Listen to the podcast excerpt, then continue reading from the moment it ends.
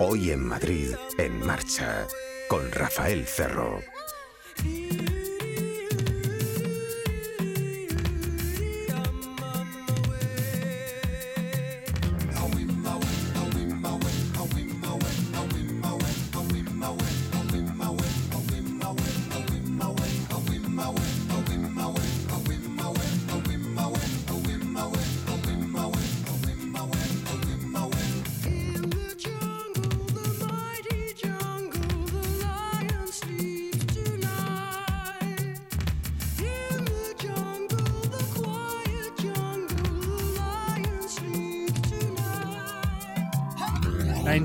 Técnica de vehículos, vista desde un ángulo diferente, no como enemigo. Los amigos de la inspección son los que garantizan que viajemos en condiciones de seguridad. Nos centraremos en neumáticos, poca presión, mucha presión, en eh, frenos. El problema es que no avisan, eh, que cada día frenan un poquito menos, y así durante años. Y un día nos encontramos sin frenos, pero no avisan, no pegan un salto grande, el pedal no se vuelve esponjoso del martes al miércoles y los grandes desconocidos a los que nadie presta atención, los amortiguadores. Está aquí con nosotros dentro de un minuto el máximo responsable de las ITV en España, de la Asociación AECA, Inspección Técnica de Vehículos. La radio del motor. Coches, motos, hoy en Madrid, en marcha.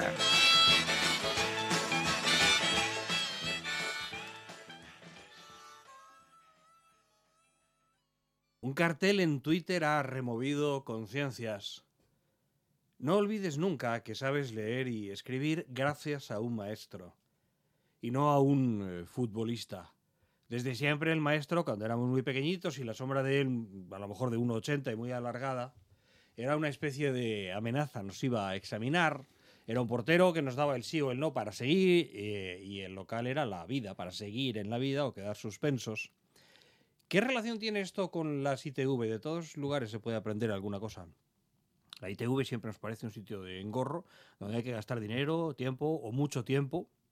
Luego veremos que quizá mucho menos tiempo si nos organizamos, pero nos parece eh, un sitio que no nos gusta. Pero finalmente, el operario de la ITV, que es el maestro, trabaja para nuestro bien. Claro, ¿cómo sería un mundo sin ITVs? Pues sería un mundo, por ejemplo, con neumáticos casi vacíos un mundo peligrosísimo para todos. Vamos a intentar revitalizar esa imagen, quedarnos en la retina con una imagen más actual de la inspección técnica de vehículos de las eh, ITV, por ejemplo, con una música que nos infunda energía y al mismo tiempo es una canción de toda la vida.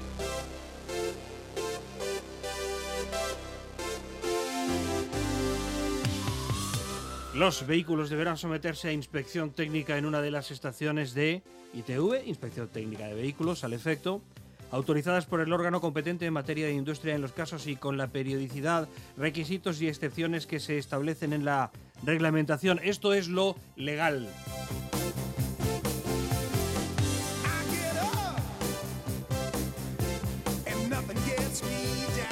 Vamos ahora a descender a lo humano la base de lo legal eh, con una de las personas que trabajan en este sentido. Trabajan para que circulemos siempre en un aparato seguro, siempre.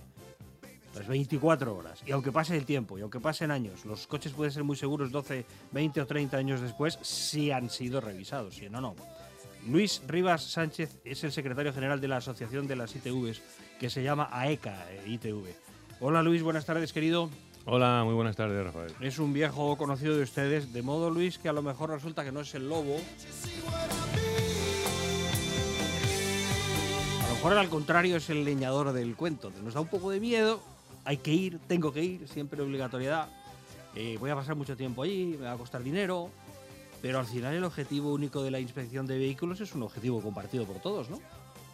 Totalmente. La verdad es que como bien has dicho, lo que persigue la inspección técnica de vehículos es bueno, pues tener un parque en un estado razonablemente seguro, comprobando los elementos principales de seguridad, tanto activa como pasiva, de, los vehículos y acreditar de esta manera bueno, pues que vamos a tener muchísimas menos probabilidades de tener un accidente que si no se producen estas comprobaciones periódicas, obligatorias y legales. De modo que en cuanto al coste, seguramente esta es una de las buenas maneras de invertir nuestro dinero. Siempre cuando sabemos si la pensamos si la inversión es buena o mala, o el gasto es bueno o malo, lo que hay que pensar es qué nos dan a cambio. ¿Qué nos dais a cambio?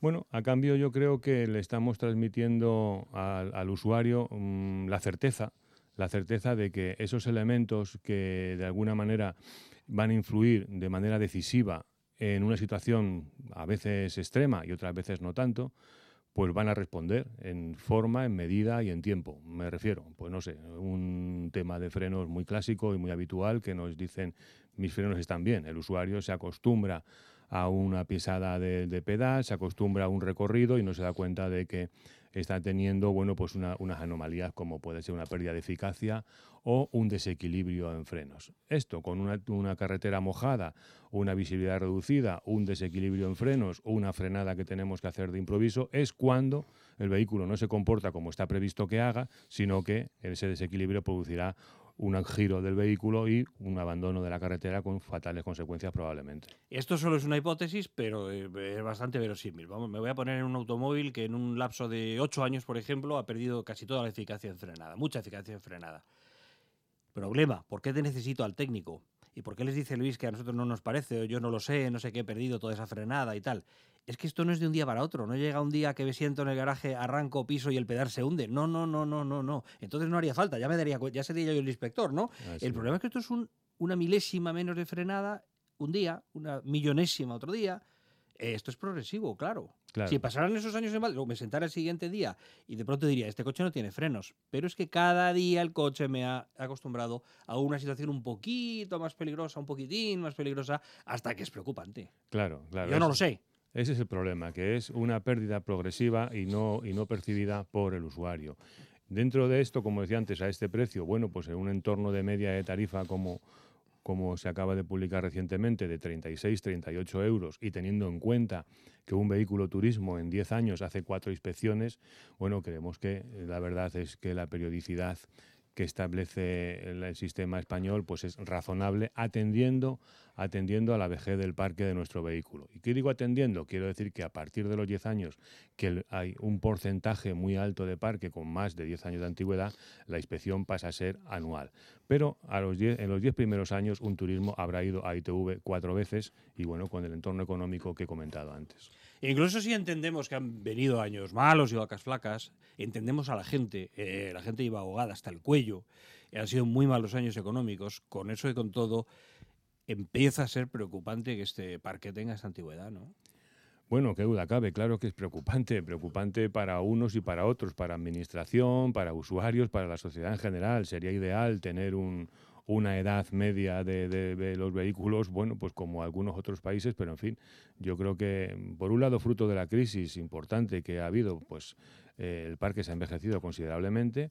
Y por otro lado, también yo, mm, todos sabemos que, bueno, pues que vehículos de una determinada pueden ser adquiridos por un precio tremendamente bajo y siguen dando un servicio a, personas que, que, bueno, pues de alguna manera pues le haces un, servicio para su trabajo o para su ocio y claro, de ahí yo creo que una cierta dificultad en que se achatarren vehículos como, como antiguamente se hacía, ¿no? Ahora mismo, antes eh, en una unidad familiar podía haber un vehículo, haber dos, ahora pues en una unidad familiar que, los hijos son todos de una edad ya mayores de edad, pues es raro que no tenga cada uno su vehículo. Eh, hay un detalle muy preocupante, hay gente que compra neumáticos de segunda mano. Si pudiéramos, yo entiendo a todo el mundo cómo pueda estar, y yo estoy igual, además, no se trata de eso, eh, que la gente esté efectivamente ahogada, pero si pudiéramos ahorrar en otra cosa. Qué duda cabe. Esa, esa digamos, negligencia, irregularidad, eh, bueno, casos hay, como muchas veces hemos comentado, de, alquilar unos neumáticos para pasar la inspección en ese día y en ese momento y después volverlos a desmontar. Bueno, pues quien se presta a ello, tanto, tanto quien lo alquila como el, arrendatario, como el arrendador, pues la verdad es que lo, lo consideramos una negligencia mm, tremenda, ¿no? Porque, bueno, de alguna manera engañar a la ITV no creo que tenga más sentido aquel de decir, bueno, el que se engaña es a sí mismo y, por desgracia la sociedad. Iba con unos neumáticos con 0,6 o 0,7 de, de, huella por hablar de un factor y bueno, ha pasado la ITV con unos neumáticos de 2,5, luego pone los, los lisos, como quien dice, y el riesgo para él y para los demás pues sigue estando ahí y de alguna manera, bueno, pues los accidentes se siguen produciendo menos, más de los que desearíamos todos. Somos humanos, a veces nos pasa con el médico, estas cosas pasan, ¿eh? es un poco estrategia de la avestruz. Hay veces que temes tener algo malo y no quieres ir. Dices, no, yo no, pero porque no te enteres no dejas de tenerlo. Sí. Eh, porque no te enteres de que tu coche es un peligro y vives al un centímetro del abismo, no deja de serlo, claro. Sí, claro, efectivamente. O sea, aproximadamente un 20% de los vehículos que se presentan a inspección son rechazados por tener al menos un defecto grave. La media es de dos defectos graves por cada vehículo, por cada vehículo rechazado. Bueno, son cifras que, que, de alguna manera deben hacer, deben hacer pensar, bueno, pues que, que nuestra actividad tiene, tiene un sentido. Mm, recientemente, en una, bueno, recientemente, tanto como anteayer, en una presentación o ponencia que hice en Lisboa con nuestros amigos de la Asociación Portuguesa de ITVs, pues digamos que la conclusión de, de, mi ponencia o el resultado final fue que tenemos datos del Estado de hace 25 años, datos acumulados, datos sumados, y la conclusión es que en 25 años las ITVs pues, han evitado 3.240 víctimas mortales, 205.000 heridos y 216.000 accidentes con víctimas. ¿Son aproximaciones que hacéis? Son aproximaciones, no, yo creo que tiene una, una, una, base más que, más que mm, robusta, porque están basados en el estudio que la Universidad Carlos III realizó en el año 2012 sobre la contribución de la ITV a la seguridad vial. Con las premisas de ese estudio, que acababa concluyendo que anualmente pues, evitaban 170 víctimas mortales, etcétera, con esas premisas lo que hemos hecho simplemente ha sido aplicarlo a los 25 años de información de, inspecciones que tenemos. A los, se, han realizado 305 millones de inspecciones en 25 años y se han detectado 113 millones de defectos graves en esos ¿Cuántos millones de inspecciones dices? 305 millones de inspecciones en los 25 años que tenemos datos absolutamente fiables. ¿Solo aquí? ¿Solo entre, en nuestro país? En España, España, sí, sí, sí, sí, en España. El año pasado, sin ir más lejos, el 2016, fueron cerca de 20 millones de inspecciones lo que se está haciendo anualmente. Entiendo que también el técnico de ITV eh, a veces tendrá un rato agradable en el sentido de que a alguien le detecta algo malo en el coche y no se cabrea y le dice a lo mejor, pues miren, es normal menos mal, ¿no? Sí. También pasará eso. Sí, sí, sí. Es bueno, es cuando siente el inspector, cuando siente uno de nuestros 7.000 inspectores que tenemos a nivel nacional, es cuando siente en primera persona, bueno, pues que lo normal es que el usuario se enfade cuando le dices pues que tiene unas emisiones de gases muy altas y que tiene que reparar y, volver a la ITV con las emisiones controladas, cuando le dice pues que tiene no había visto pues un desgaste de rueda o que también es un rechazo y tiene que repararlo y volver, eso pues claro, molesta porque tienes que repararlo, tienes que asumir unos gastos y volver.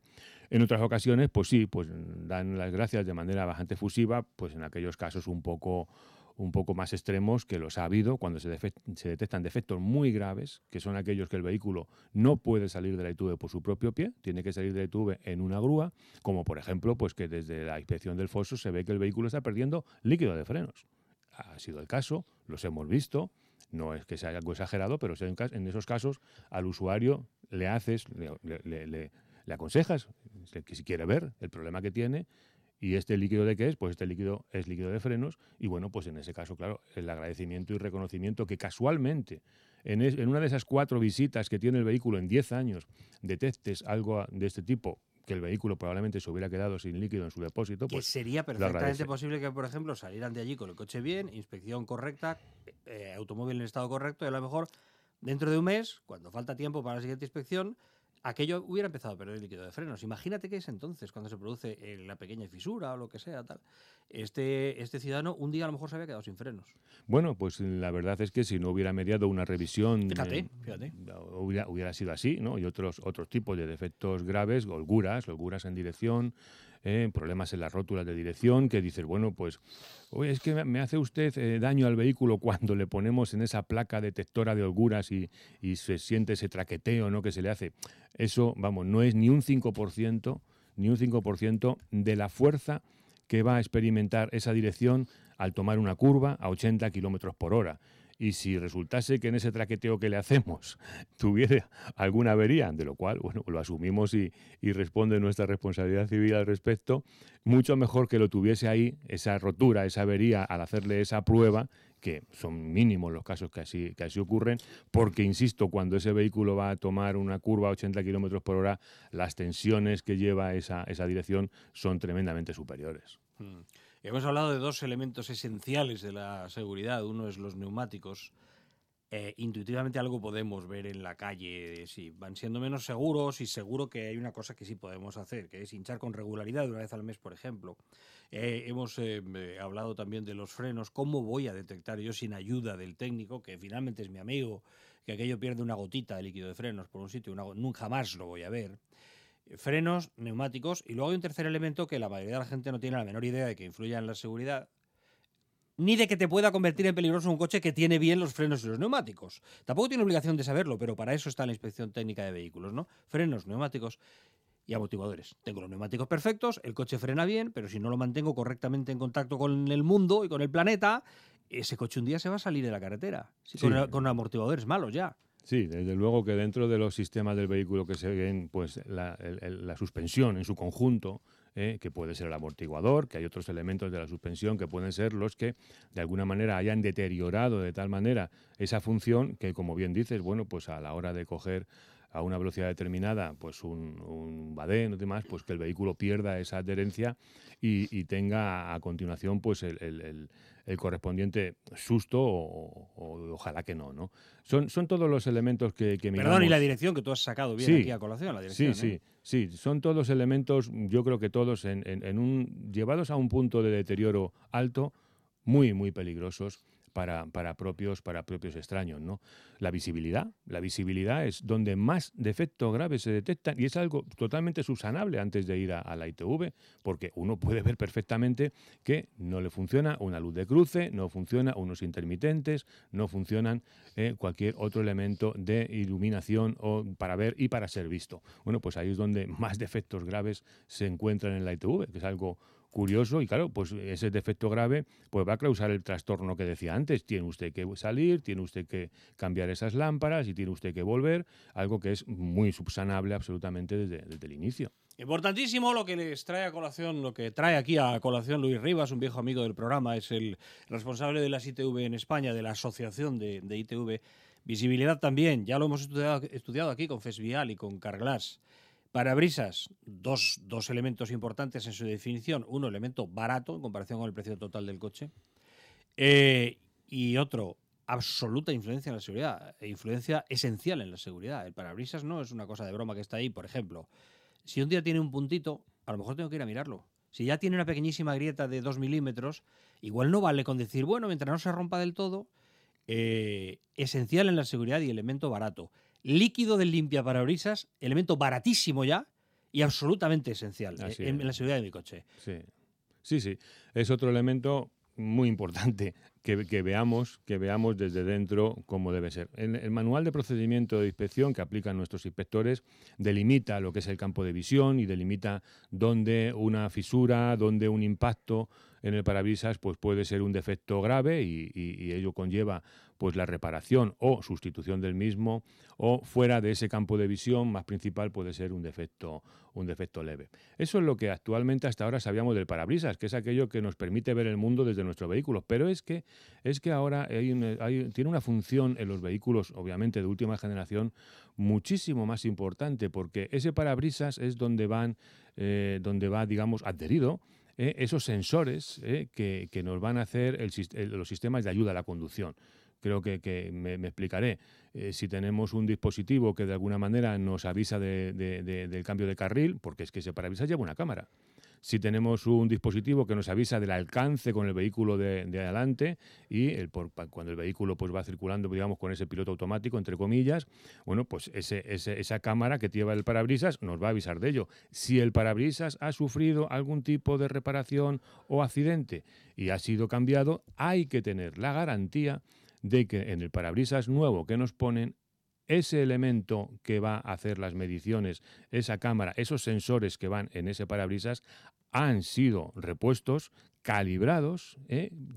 con los sistemas que tienen los fabricantes de esos dispositivos para tener la certeza de que, de que, esos sistemas de ayuda a la conducción, cambio de carril, freno, etcétera, bueno, llegado el caso, nos van a avisar bien porque está correctamente enfocados.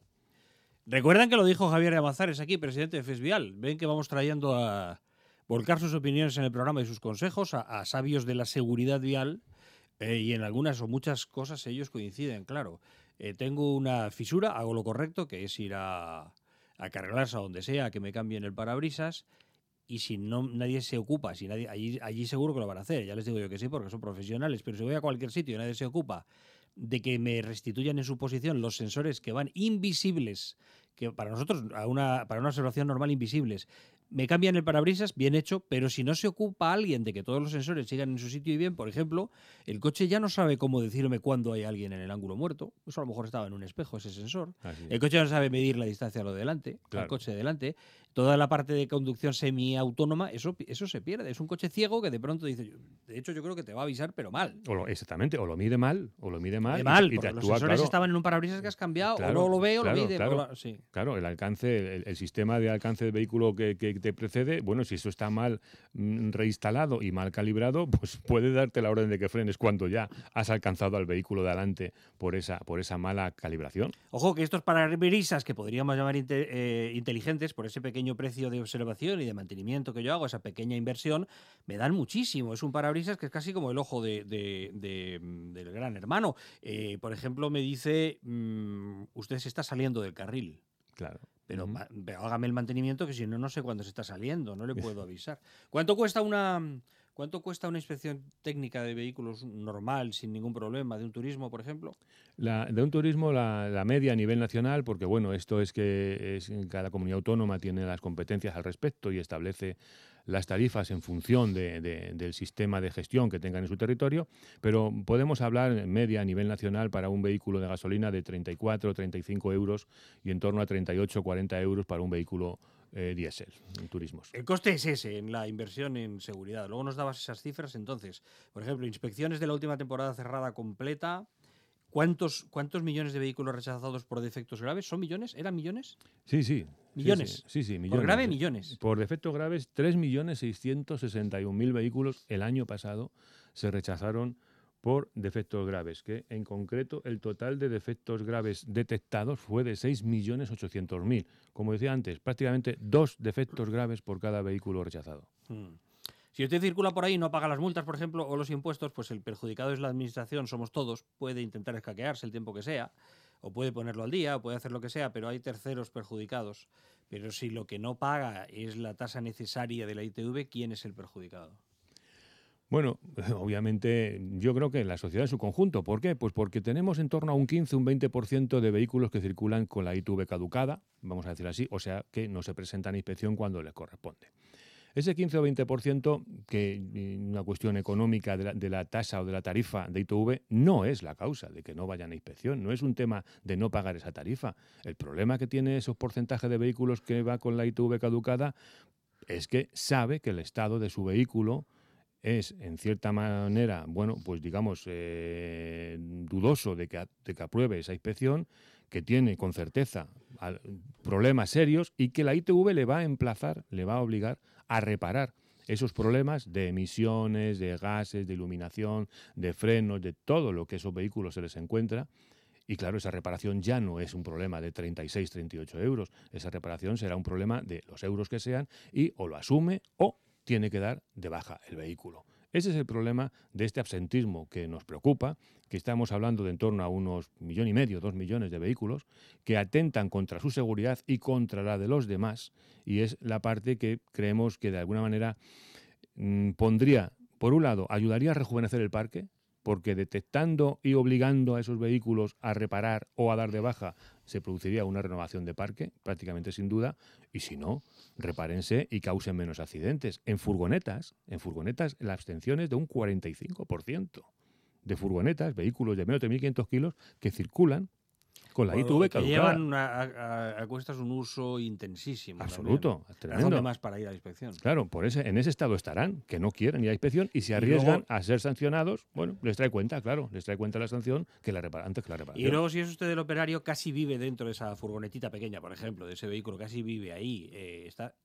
todo el rato en peligro. Sí, sí, todo, el- todo, todo. y su el- jornada no es en una oficina, sino dentro de, de una, de un pequeño industrial. Eh, usted está en un lugar de peligro todo el rato mm, trabajando. Sí, ahí es un factor evidentemente económico del que estamos hablando. En este caso es una cuestión que se sabe que va a tener un coste pasar la inspección por los efectos de pasarla en sí.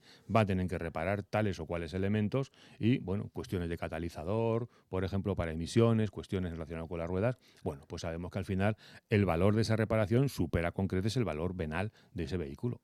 ¿Cuántos vehículos pueden seguir circulando ahora todavía sin haber pasado una ITV que ya, que ya nos deben, que ya tenían que haber pasado? Digo, con- la, estimación es que siendo, siendo prudentes, siendo prudentes y no teniendo muy, muy, muy seguro las cifras de vehículos que no existen y supuestamente están dados de alta en, en la DGT, en torno, a, en torno a un millón y medio, dos millones de vehículos de todo tipo, de todo tipo de vehículos eh, están circulando con la ITV caducada. Mm, Hay, dos nichos de vehículos, hay dos tipos de vehículos que tienen un mayor absentismo, como he dicho, el de, furgonetas y el de motocicletas y ciclomotores, que también tienen un nivel de asentismo muy alto, muy alto. Y eh, algunas de estas personas, repito, que están en un peligro cierto, otras a lo mejor pueden ser peligros menores. Hablemos de gases también. Ahora de, ecología o de no perjudicar al planeta. Ah, perdón, antes de que me lo deje, ahora te voy a preguntar cómo os apañáis para saber que, quién emite un gas venenoso, pero en una, en una cantidad eh, ilegal. Pero antes de eso, en ITV tú también me miras eh, elementos electrónicos como este airbag está fuera de juego y no va a saltar, otro elemento electrónico como control de estabilidad no está operando el control de estabilidad, entonces usted va más inseguro, se puede salir en una curva. ¿Tú eso lo puedes revisar?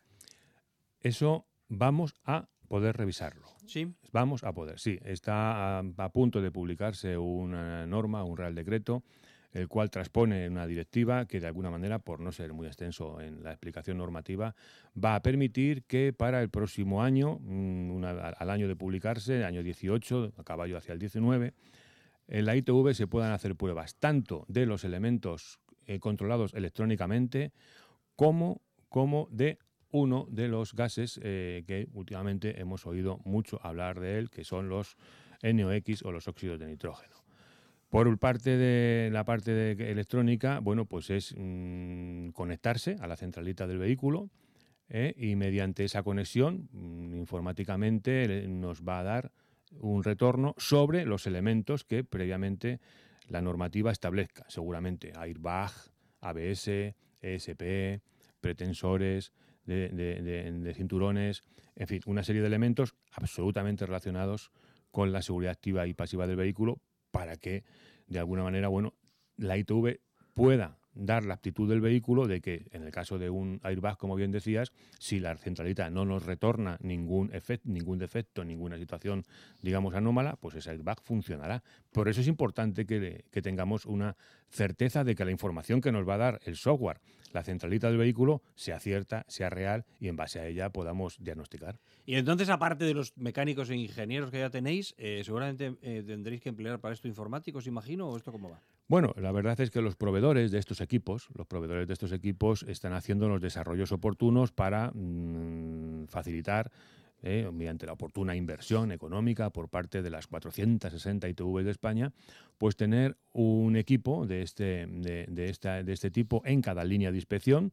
eh, son 1.200 líneas de inspección las que hay en España, bueno, y ese, y ese equipo, cuando, cuando empieza el vehículo la inspección, se le conecta, se le conecta llaman Scantool, ¿no? se le conecta este dispositivo y dialoga, dialoga con el software del vehículo y le pide, ¿eh? Eh, informáticamente hablando, pues que le retorne el estado de estos elementos con sus códigos oportunos.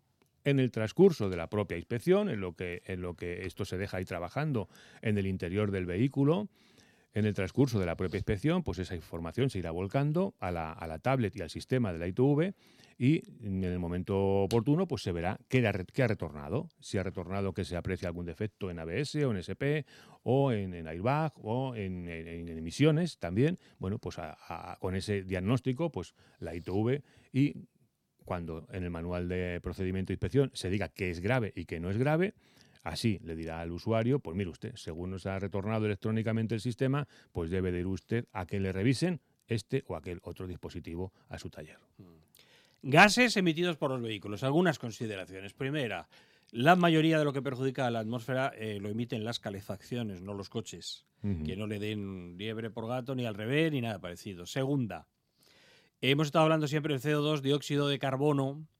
No es venenoso, no es un gas venenoso, no está bien contado ni comunicado esto, hasta el punto de que dióxido de carbono tiene usted en la Coca-Cola y en las bebidas con gas en general. ¿eh? O sea, el dióxido de carbono no es venenoso, perjudica al planeta por el efecto invernadero. A partir de aquí, sí son venenosos algunos derivados del nitrógeno. Gases que derivan del nitrógeno sí son nocivos para nosotros.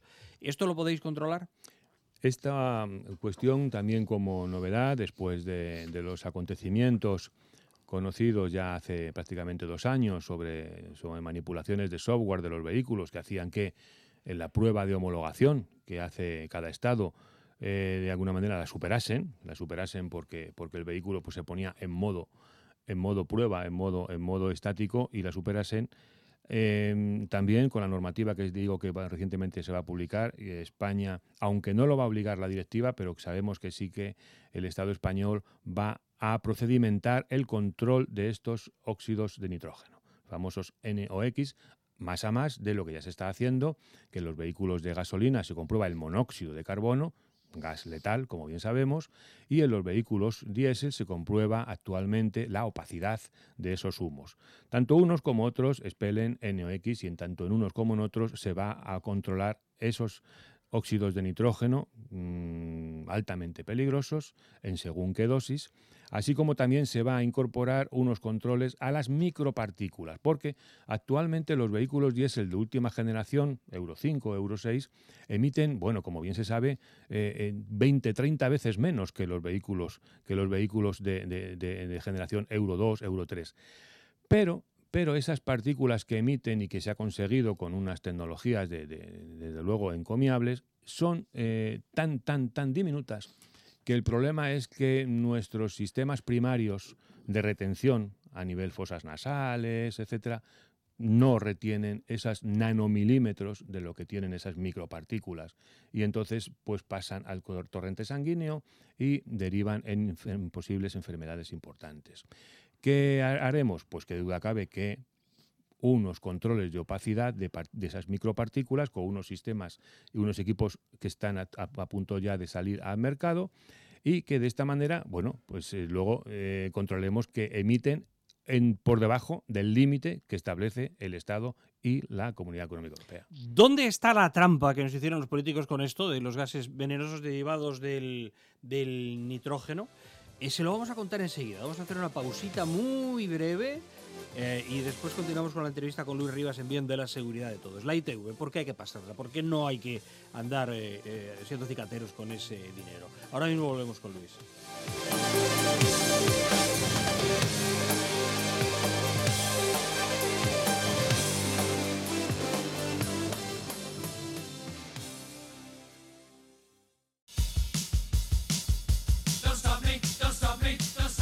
La radio del motor.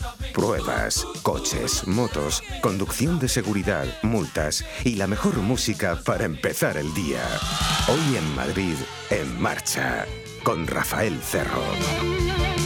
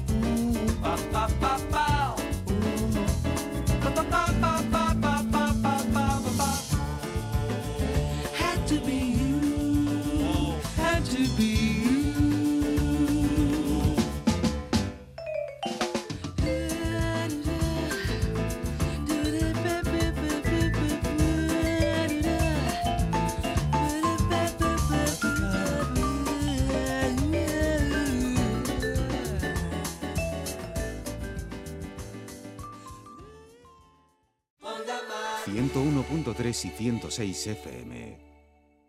Es un tema realmente interesante, así que continuemos con lo de las inspecciones técnicas de vehículos. De momento estamos cambiando de mentalidad. Es el mismo acto, es el mismo gasto, es el mismo tiempo el que necesito, pero hay una manera mala de verlo, decir, uy, tengo que pasar esto, es como un examen en el cole, en efecto.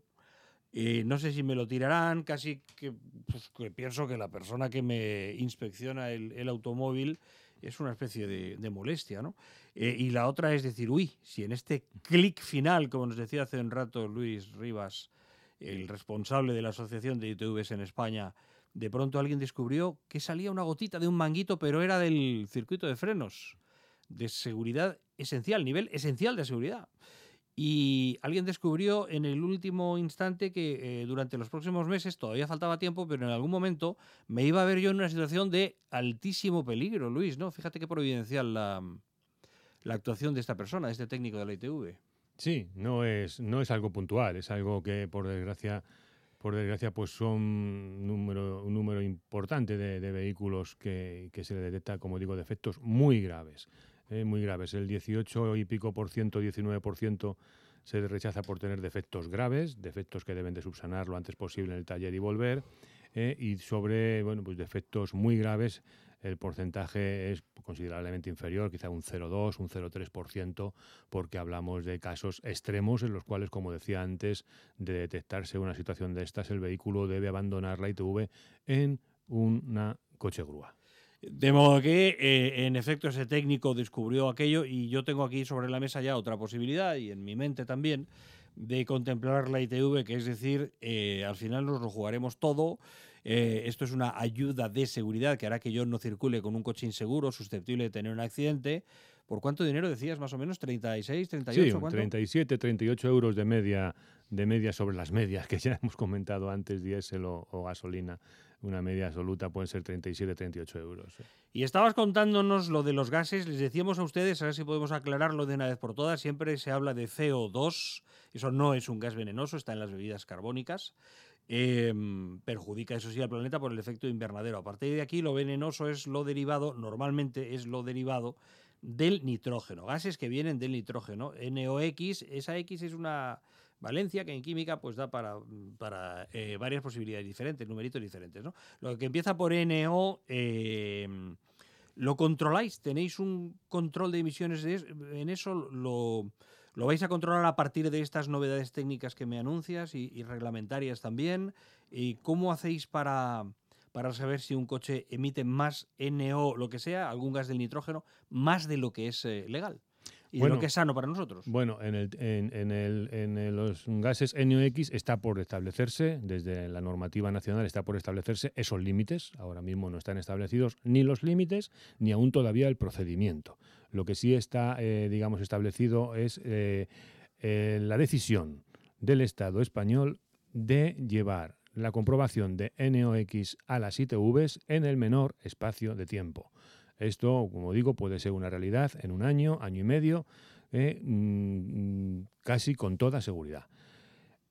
CO2, como bien dicen, no es un gas mm, venenoso, pero como he comentado antes, CO sí, monóxido de carbono sí, que es lo que emiten los vehículos gasolina y es donde tenemos unos límites establecidos para que por encima de ellos el vehículo se le rechaza y por debajo de él se le sigue permitiendo la circulación. O sea que cuando la molécula es un átomo de carbono eh, y uno de oxígeno, CO a secas, mm eso sí es nocivo. Sí, sí. Es, a ver, es, como eh, los oyentes habrán visto en las películas, cuando en un garaje se cierra y se conecta una manguera al tubo de escape y esa manguera se mete dentro del vehículo, y lo que va a ser, a ser el monóxido de carbono, que también lo emiten las calderas de calefacción en mal estado, eh, que produce esa muerte dulce que llama. Traicionera, sí, sí, dulce, dulce, dulce. Ese es el monóxido de carbono. Eh, otra razón para revisar el vehículo, otra posibilidad de un vehículo ya viejo y deteriorado, a lo mejor no lo sé, esto es rarísimo que me ocurra, pero si me quedo tirado en algún sitio una noche y dejo el motor en marcha, por eso no se aconseja dejarlo en marcha por la calefacción y no dejo ventilación, se puede estar acumulando ahí. Ojo, en un coche que funcione bien, ni un átomo de, ni una molécula de CO2, de CO, de CO, de, CO debería entrar en el habitáculo, ¿no? Pero si no, podría ser. A partir de aquí nos has dicho también, bueno, esto tiene que adaptarse a los tiempos, claro. Por eso dices que llega un momento en el que podréis revisar centralitas, los datos que nos mandan. Mm. Eh, ¿Diferencia entre revisar o no revisar una centralita? ¿Cuál será entonces? Pues igual un día tengo un ABS inoperativo, que con, colisión no salte. Si no lo reviso nunca. Claro, por, desgracia eh, estamos eh, viendo, estamos leyendo, sabemos de actuaciones de, por parte de Policía Judicial de retirar, de retirar, o mejor dicho, de no reponer los, los, los airbags cuando un vehículo ha tenido un accidente, cuestiones económicas, pues claro, reponer ese airbag, etcétera, pues tiene unos costes. Entonces, eh, otra negligencia, otra irregularidad, otro acto que siempre por estar detrás del dinero, pues no se repone ese airbag. Si un vehículo va a la ITV y, es fácil, eh, digamos, engañarnos con el testigo de airbag que se enciende y se apaga cuando arrancamos y cuando paramos, es fácil manipular ese testigo, como digo, pero no es fácil manipular lo que es la centralita del vehículo. La centralita del vehículo sería quien nos diría que aquí no hay airbag ¿eh? o que el airbag en caso de necesidad no va a funcionar y por eso nosotros lo que estamos de alguna manera mm, pidiendo que es crucial que la información que obtenemos de las centralitas de los vehículos sea cierta y fiable. ¿eh? Pues la ITV concede la actitud para circular de estos vehículos y esta actitud no puede descansar en comprobaciones no fiables. Vuelvo y me remito a las actuaciones que ha habido con manipulaciones de software y demás. Es fundamental y crucial que los equipos que adquiramos nos den una lectura cierta y fiable para que nuestros inspectores tengan una seguridad técnica y una seguridad jurídica. Porque claro, imaginemos que damos la actitud para circular y ese vehículo tiene un percance, un accidente y se comprueba fácilmente que no tenía ABS cuando supuestamente el ITV hace un mes o dos o tres había comprobado electrónicamente que sí tenía ABS, pero luego era que no. Ahí existen unas responsabilidades eh, que de alguna manera, mm, como eh, secretario general de la Asociación Española de ITVs, es una de nuestras principales preocupaciones. Que por cierto, en esta era de lo digital, un perito informático te lo va a decir seguro en muy poco tiempo. Sí, esto fue una negligencia, ¿no? Es que queda huella de todo lo que haces en lo digital, ¿eh? Claro, claro, efectivamente. La gente que lo haces mal, eh, no, esto estaba desde tal momento. Ellos, por ejemplo, te dicen, mire que hay cosas que se puede simular muy fácilmente, un tweet.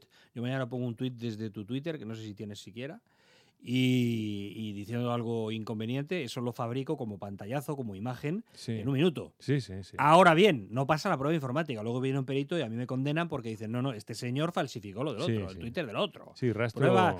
el famoso rastro, esa es la idea. el rastro, queda, pero bueno, de alguna manera, jugando con la seguridad de todos jugando con bueno pues con un número de, de, accidentes y de muertos y de heridos yo creo que verdaderamente es una actuación en la cual mm, todos debemos de poner bueno, pues la máxima legalidad y la máxima ética a la hora de actuar, intentando, intentando no incurrir en estas actuaciones, como digo, como poco negligentes, eh, atentatorias contra la seguridad de, de, quien te pide un servicio en un taller de reparación y de alguna manera sabemos cómo está, bueno, de apurada eh, la cuestión, la competencia, etcétera. Si no me lo hago yo, lo va a hacer otro de alguna manera, en consecuencia, hay que reforzar, no queda otra, los servicios de inspección de otra índole, además del de la ITV, los servicios de inspección en carretera, los servicios de inspección en talleres. Esa es una parte que hay que también mm, reforzar para evitar que se hagan ese tipo de irregularidades. A lo que viene aquí Luis Rivas básicamente es a comunicarse con sus usuarios, los usuarios de la gente que él representa, de todas las ITVs,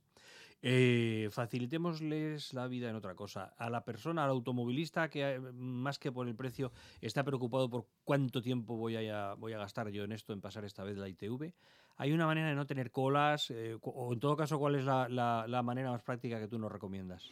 Bueno, hoy en día, obviamente, cualquier persona que tiene, en fin, una serie de compromisos, actuaciones, agenda, etcétera, pues lo más lógico y razonable, pues es como cuando quieres pues que un médico pues, te atienda en, una expectativa de tiempo razonable, ¿no? Y es pues pedir cita, pedir hora.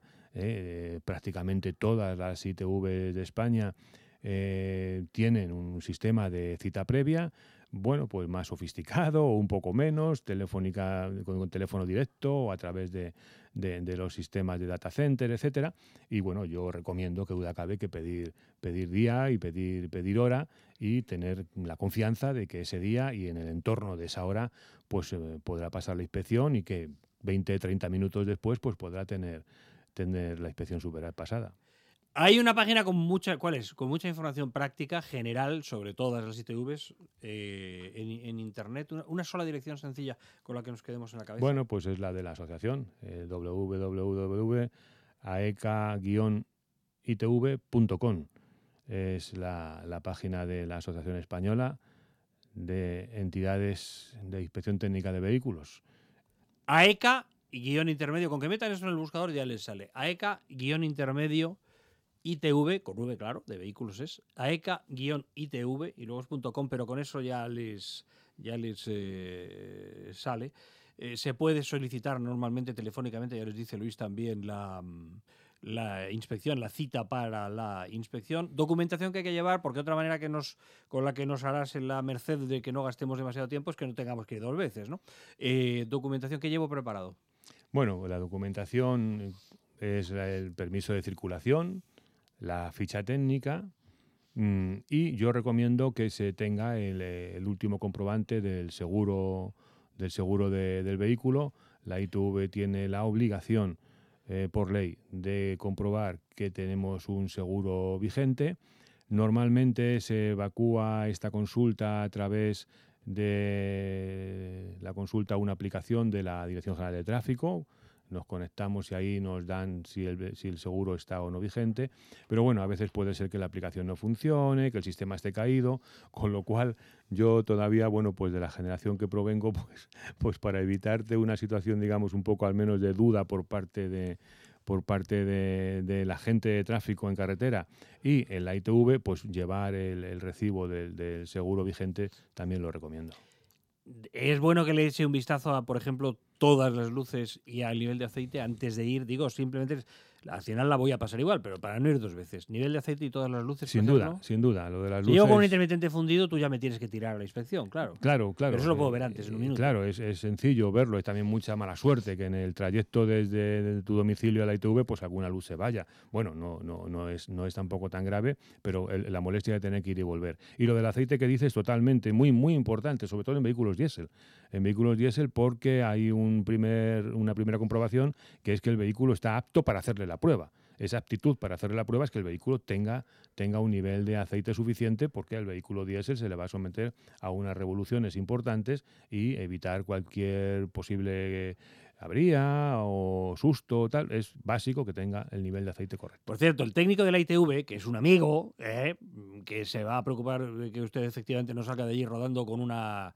Eh, circulando a bordo de una bomba rodante, eh, el responsable de la ITV no quiere que usted tenga que volver. Si no. es que ponga, cuando, cuanto menos vuelva mejor y eso circula y pasa más gente, ¿no? No, desde luego el, concepto es que el concepto, la naturaleza de la inspección técnica de vehículos es comprobar que cuando ese vehículo llega está apto para circular. Esa es la premisa básica de partida. Las comprobaciones hacen, bueno, pues que, desearíamos que el porcentaje de rechazo pues bajase, cosa que no está ocurriendo en los últimos años, se mantiene, ¿eh? pero mm, certificar esta aptitud obviamente no, no es el cometido, digamos, de la ITV y, es más, para, para la propia gestión de, la inspección técnica de vehículos es un cierto engorro, ¿no? El tener luego que atender a esos vehículos que vienen reparados, en algunas ITV se les lleva por una línea especial para ello, en otras, en otras no. En fin, es, es un, trastorno para todas las partes. La situación sería ideal, sería, soy el técnico, veo, está bien, certifico, a su casa. Ahí es. Y a ir pasando todos, claro. Eso es. Eh, ¿Me he dejado algún otro consejo preventivo de, ahorro de tiempo? Me parece que no. Eh, has dicho el permiso de... ¿Te queda alguno más? Sí. No, bueno, la verdad es que yo creo que hemos repasado algo. Yo quería simplemente comentar un detalle en, cuanto a la antigüedad de los vehículos nuevamente, ¿no? Tenemos, tenemos datos que son significativos. En las inspecciones que hacemos a los vehículos de turismo y, viendo el, concepto de antigüedad, pues las inspecciones que hacemos a vehículos de en torno a 4 o 5 años, esos turismos tienen un 6% de rechazo. Cuando los vehículos tienen más de 15 años, turismos, también estamos hablando, pasa al 24% de rechazo. Es un, es un dato eh, demoledor en cuanto a la, bueno, pues obviamente la pérdida de, salud de los vehículos con el paso de los años, eh, muy similar un poco a de las personas. Que duda cabe que ese 24% de rechazo pues sigue circulando porque se le ha reparado, son vehículos antiguos que, que todos los que tenemos cierta edad pues tenemos hasta un poco de cariño y un vehículo de edad alta no quiere decir que per se se haya que darlo de baja, pero sí tanto los de edad alta como los de edad eh, menor deben de ser continuamente mantenidos. Recapitulamos y además ya les digo que cambiamos de, concepto. Eso sería que sale a la, calle, un coche peligroso. No hay que quedarse con, que a mí me han rechazado, sino por qué me lo han rechazado, ¿no? Bienhechores silenciosos son los ciudadanos, los trabajadores de las ITV por ustedes. Claro que lo hacen por dinero, pero claro que de su trabajo lo que diman al es un resultado de seguridad. Página web, repito, AECA-intermedio ITV, de Inspección Técnica de Vehículos. Ahí tienen todo lo que necesitan para no perder el tiempo, como les decía, ¿eh? por si a esto se les ha ido. Eh, ahí pueden ver todos los requisitos, todo lo que tienen que llevar ya preparado, como tarjeta de inspección técnica, permiso de circulación, pero en general todo lo necesario para que un técnico le diga que su coche no ha perdido seguridad. Es progresivo. No resulta que, que, por supuesto que llega un día que lo progresivo se quiebra y me quedo sin frenos, ¿no? Pero el coche no me ha avisado, un día no me ha dicho, uy, ¿cómo se hunde este pedal? Uy, esto no frena nada, tal. Vamos al técnico. No, es un poquito cada día. Y pasan 10 años y al final el poquito acaba en que no tengo frenos. Ya les digo, gente que trabaja por su seguridad, 305 millones de inspecciones hechas en 25 años, 7.000 inspectores en España, más o menos, grosso modo, 1.200 líneas de inspección y media. Nos quedamos con este titular que ha salido de los labios de Luis Rivas, secretario general de AECA ITV. Atención, que la media por vehículo rechazado es de dos defectos graves no de dos cuestiones de un poquito de importancia y tal. Por ejemplo, nula visibilidad o mala visibilidad, ese es uno. Nula eh, estabilidad o adherencia. La media por vehículo rechazado es de dos defectos graves. Que esto no nos pase más. A EKTV, gracias, don Luis, muchas gracias por tu tiempo y por visitarnos. Muchas gracias a vosotros.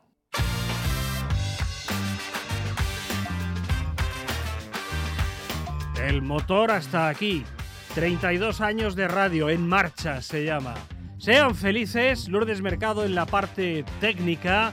Vayan con Dios.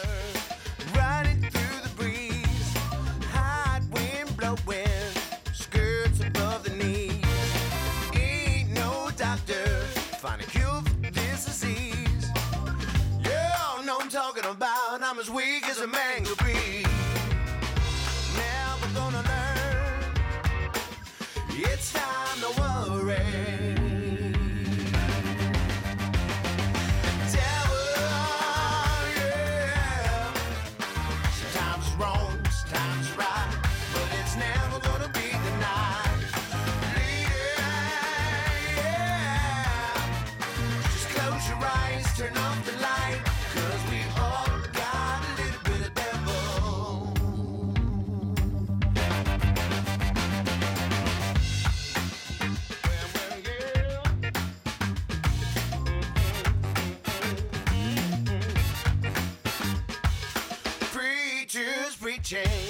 so